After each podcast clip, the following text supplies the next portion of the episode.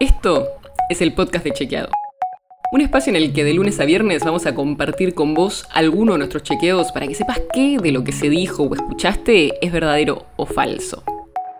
También vamos a presentarte las verificaciones que hacemos de las desinformaciones que andan circulando por ahí y vamos a traerte datos y contexto para que entiendas mejor las noticias.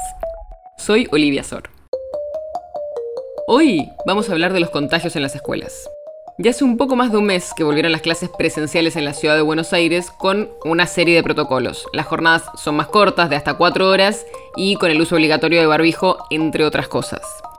Y por supuesto, el gran miedo es que con la vuelta a las clases subiesen los contagios. Por eso te traigo un chequeo a la ministra de Educación de la ciudad de Buenos Aires, Soledad Acuña. Ella dijo que hubo relativamente pocos casos en las escuelas. Nosotros todos los días movilizamos alrededor de 700.000 personas en torno a las escuelas, docentes, estudiantes, y solo se contagiaron el 0,17% de las personas. Es verdadero. Le pedimos al gobierno porteño los datos que sostienen esto y efectivamente, según los registros, hubo alrededor de 1.200 casos confirmados de COVID desde la vuelta a clases. De esos 1.200, 60% fueron docentes y 40% fueron estudiantes que se contagiaron. Y son pocos casos en relación a la cantidad de estudiantes, docentes y no docentes que hay en la ciudad. Para poner ese número, esos 1200, en contexto, pensá que en la ciudad hay alrededor de 660.000 estudiantes y 78.000 cargos de docentes y no docentes, según los últimos datos que tenemos. O sea que el porcentaje es bajo y hubo hasta el momento relativamente pocos casos de contagio en el contexto de las escuelas, si lo vemos, por supuesto, en relación a la cantidad de personas que involucran las clases. Y buscamos también otros datos, para no quedarnos solo con lo que informa la ciudad. La Unión de Trabajadores de la Educación, UTE, publica un relevamiento de los casos positivos de COVID. Pero los números que tienen son más bajos que los que informa el gobierno porteño. Al 17 de marzo registraban casi 340 casos. Todo esto, por supuesto, es una situación cambiante, y puede ser que esos contagios suban en el futuro. Pero los estudios que hay de otros lugares del mundo muestran también esta tendencia, las escuelas no parecen ser un gran foco de contagio.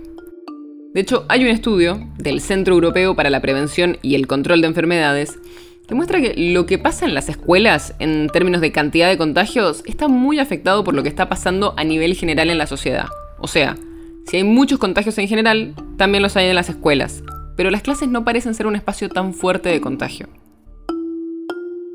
Y estos números son parte de toda la discusión sobre la apertura de las escuelas y los riesgos que puede traer. Y como hemos aprendido con este virus, todo lo que hagamos puede tener un riesgo. Pero hay que ver también cuáles son los problemas de no mantenerlas abiertas, lo que puede significar para el aprendizaje de los chicos, para la desigualdad que crece en este contexto donde la situación familiar pesa más porque se quedan en casa, y también para la situación de las mujeres, que son las que suelen hacerse más cargo de los chicos y sobre quienes caen las tareas de cuidado. Con lo cual no es un equilibrio fácil.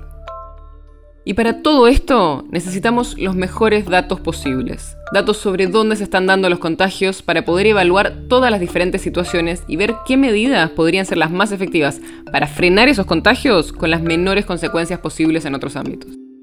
Así que desde Chequeado estaremos siguiendo atentamente los datos y buscando la evidencia para poder entender mejor lo que está pasando. El podcast de Chequeado es un podcast original de Chequeado, producido en colaboración con Posta. Si tienes una idea o algún tema del que te gustaría que hablemos en un próximo episodio, escribinos a podcast.chequeado.com. Y si te gustó este episodio, seguinos en Spotify o en tu app de podcast favorita y recomendanos a tus amigos. Si quieres más información sobre esto o sobre otros temas, entra a chequeado.com o súmate a nuestras redes. Soy Olivia Sor. Hasta mañana.